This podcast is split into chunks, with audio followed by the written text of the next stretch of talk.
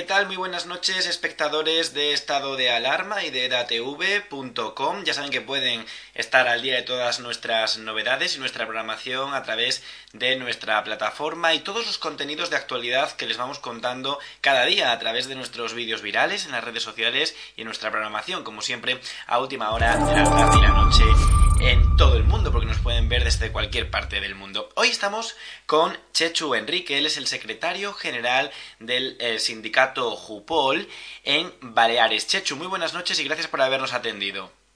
¿Qué tal? Muy buenas noches y muchas gracias a vosotros por darnos voz. Bueno, sin duda alguna, hoy la presencia de Chechu Enrique en este programa es porque el Parlamento Balear quiere imponer el catalán a los policías nacionales. Imagino que esta noticia, Chechu, os ha cogido por sorpresa y cuáles son los ánimos que tenéis. Bueno, pues sí, nos cogió el otro día, ayer lo, vimos en prensa, nos cogió un poquito de sorpresa, ¿no? Pues donde nosotros, eh, vamos a ver, eh, nosotros somos un cuerpo estatal, ¿no? Entonces, eh, yo creo que la Policía Nacional o la Guardia Civil, si tienen unos conocimientos en cualquier lengua que no sea la, castellana en cualquier provincia, yo creo que nadie tiene ningún problema. Ahora, exigirlo como tal, pues hombre, nosotros una posición de carácter estatal no se nos exige que tengamos que saber catalán, vasco, gallego, eh, valenciano, etcétera, ¿no? Y luego donde vayas destinado, es decir, bueno, es nos pilló, ya te digo, de sorpresa, pero en fin, eh, no, vemos que sea una cosa, aparte que tampoco es un gobierno autonómico, eh, no tiene competencia sobre nosotros el gobierno autonómico, esto también hay que recordarlo. Hmm. ¿Qué habéis eh, decidido? ¿Cómo os vais a movilizar? No sé si habéis tenido algún tipo ya de organización entre los compañeros. Bueno, pues el revuelo en las comisarías y en los grupos y en las redes sociales ha sido, pues bueno, como no puede ser de otra manera, en principio tenemos una, noticia, una noticia de prensa, eh, vamos a mirar lo que es la moción, vamos a mirar el recorrido que pueda tener y luego ya tomaremos las actuaciones que debamos de tener tomarlo. ¿Os habéis puesto en contacto con alguno de vuestros superiores o alguien que, imagino que esto va por escalafón de mando? Sí, bueno, yo mm, hoy no, he estado, he estado haciendo unas reuniones y otras cosas, eh, no he ido al trabajo, pero bueno, en el día de mañana o pasado, cuando vaya al trabajo, sí voy a entrevistarme con los con los superiores, a ver ellos de qué manera lo ven. Y hay que hacer, a ver, eh, es que nosotros lo que creemos es que el idioma no tiene que ser un problema, ¿no? Es decir, eh, cuando una persona necesita de la policía o necesita de un médico, necesita de, un, una persona administrativa, es decir, eh, entonces estamos viendo que se, nos está exigiendo a nosotros algo que nosotros no tenemos por qué saberlo. Es decir, yo estoy seguro que cualquier compañero Policía Nacional, yo mismo, yo mismo, yo llevo toda la vida en Baleares.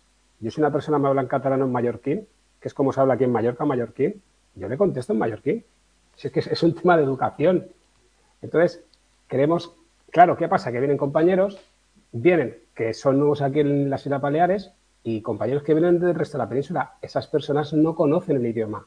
Necesitan un tiempo de estar aquí en la isla para empezar a conocerlo, como si yo me voy mañana pues, al País Vasco, ¿no? Es decir, no lo voy a conocer en dos días pues eso es algo similar. Entonces, no puedes exigir a esas personas que sepan un idioma. Y ante esta situación, claro, lo primero que deberíamos saber era, como evidentemente has eh, comentado anteriormente, si es legal este tipo de imposiciones al ser un Parlamento autonómico, dado que vuestro cuerpo, el Cuerpo Nacional de Policía, es, como bien has dicho, un organismo a nivel nacional, un cuerpo a nivel eh, estatal. De imponerse, eh, ¿crees que esto podría generar algún tipo de problema en el cuerpo o incluso malestar entre los compañeros? Hombre, pues vamos a, vamos a ponernos en la tesitura de que esto lo aplicasen mañana mismo, para que lo ponemos como ejemplo, ¿de acuerdo? sin valorar si pueden, no pueden, si tengan competencia. Supongamos que lo ponen mañana. Hombre, eh, una persona que no entienda catalán llega a cualquier ciudadano y exige que se le respete en catalán, pues hombre, esa persona si no lo entiende no podrá atenderle.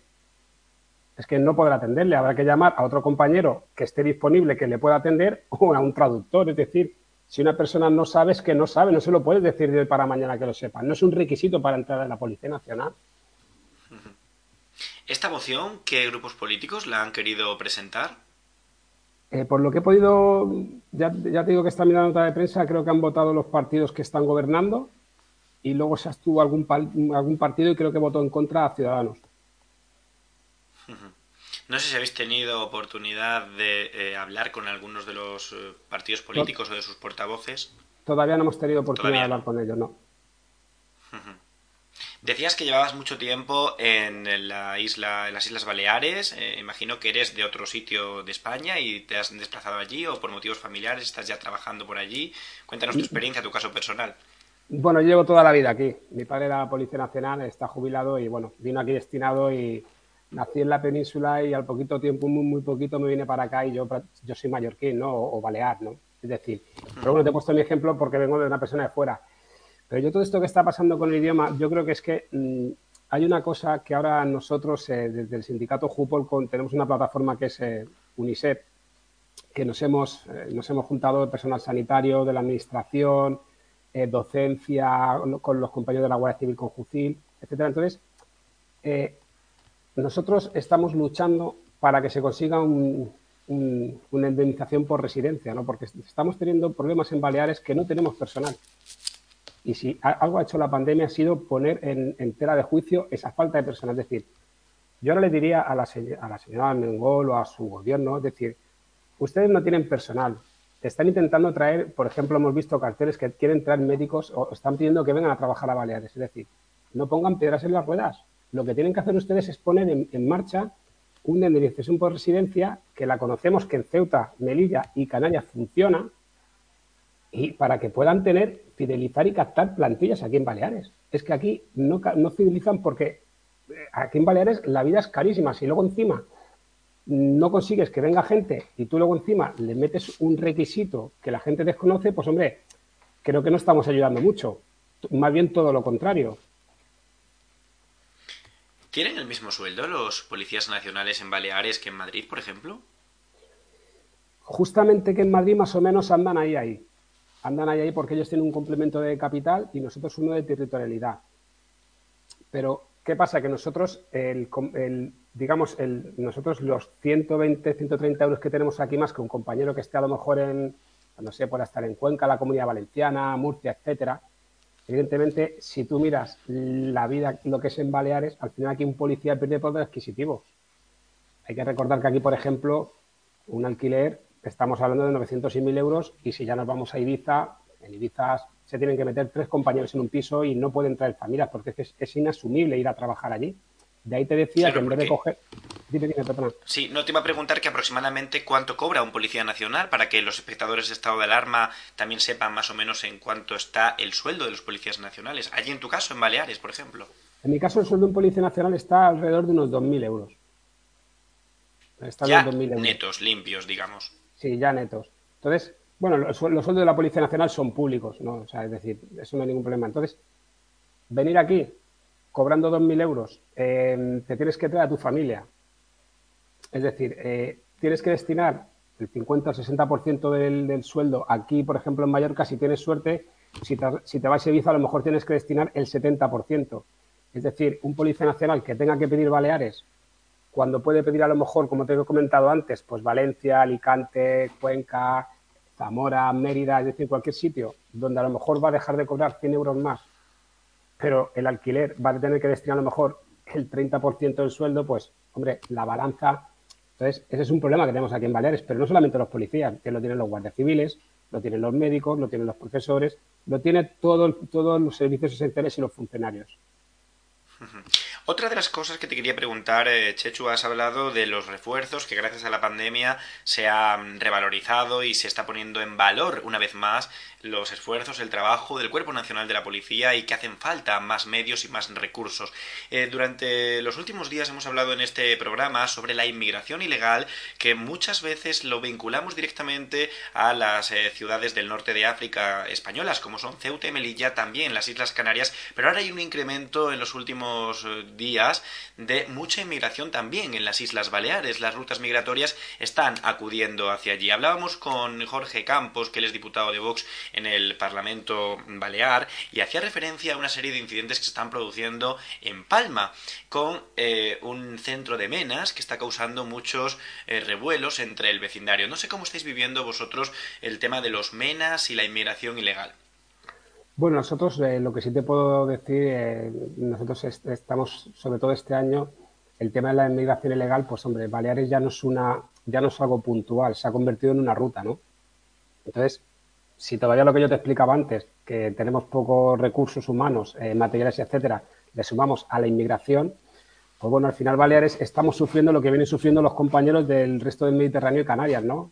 Es decir, eh, aquí estamos bajo mínimos, los compañeros llevan trabajando meses haciendo jornadas maratonianas, eh, no tenemos, hay que sacarlos, hay que sacar la gente de donde se puede, porque aquí los jefes disponen de una plantilla y esa plantilla tienen que hacer que haga todo. Pues ahora con la inmigración todavía eh, se ha visto más incrementado. Y aquí también queremos decirle de nuevamente al gobierno y a las instituciones que también es una falta de previsión de ellos. Si ellos sabían que Valeria ya no, era algo puntual y es una ruta, deberían de haberle puesto solución. Y aquí lo que está claro es que aquí han cogido y han dicho el problema para la Policía Nacional. No, hombre, no. El problema es de todos, es de los ciudadanos. Porque luego esta gente, cuando acaban de estar detenidos con nosotros, o bien quedan en libertad o bien el juez los, les ordena un, ingreso en el CIE, nosotros ya no tenemos competencia sobre ellos.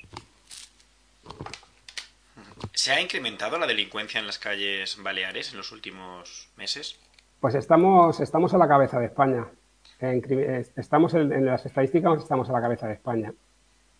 Entonces también ahí, eh, eh, ahí también es otro factor para que veas que falta gente, falta gente en Baleares, falta mucha policía en Baleares.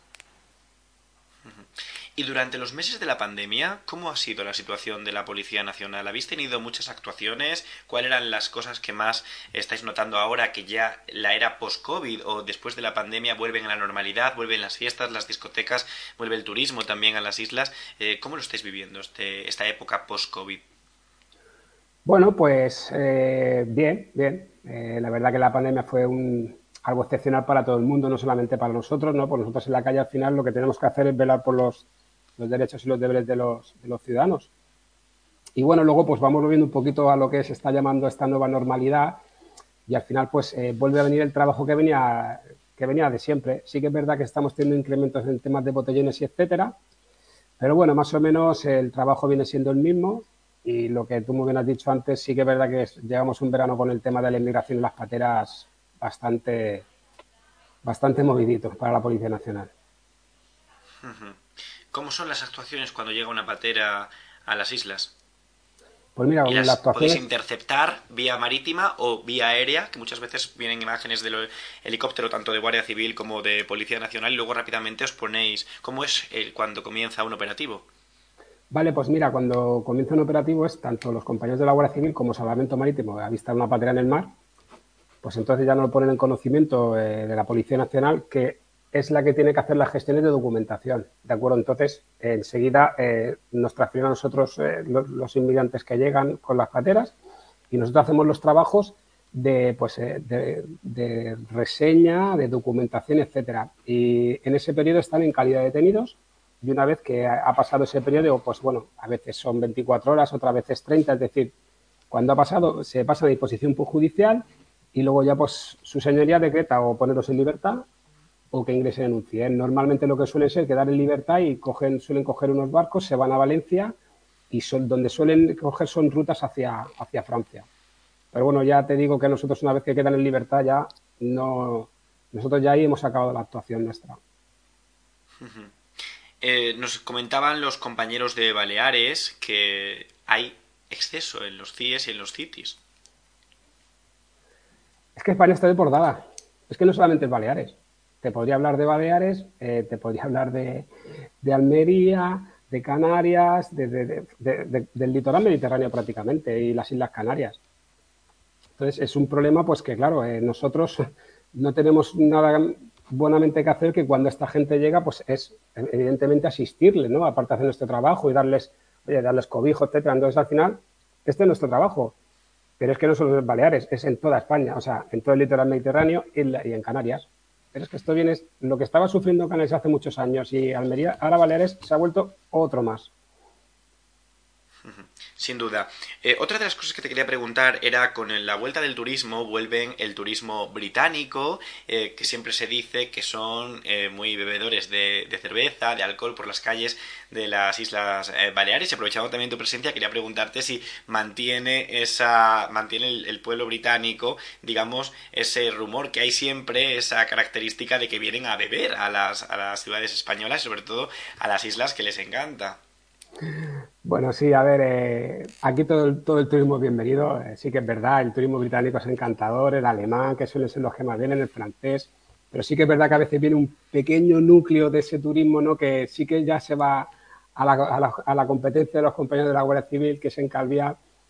Y bueno, pues hombre, se sobrepasan un poquito. Eh, sí que es verdad que allí los compañeros tienen bastantes intervenciones porque viene, viene expresamente eso, pero ya te digo que esos, esos, son los mínimos. Lo que pasa que es el mínimo, pero hace mucho ruido.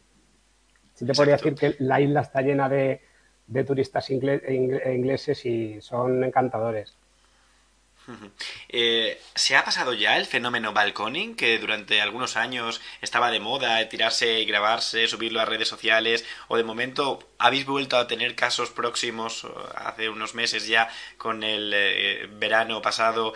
Mmm, ¿Ya terminó ese balconing? ¿O habéis tenido todavía algún caso en ese momento? No es como antes. La verdad es que lo del balconing, no, antes de la pandemia era algo bastante bastante famoso, pero ahora la verdad que después de la pandemia, gracias a Dios, eso ha, dejado de ser ya noticia.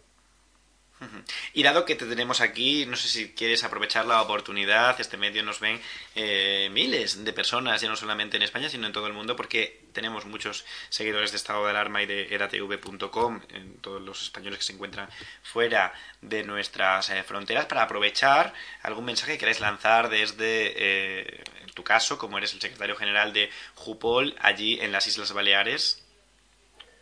Bueno, pues nada, eh, como como portavoz de los compañeros y como Policía Nacional, pues nada, decirle a la ciudadanía, hombre, que la policía está para ayudar, está para, para ayudar a la gente cuando necesita, eh, cuando se nos llama es porque hay algún problema y que, que hombre, que, que, que, se hace una buena labor y que estamos viendo últimamente algunas, algunas noticias de agresiones a compañeros y que eso no se puede permitir.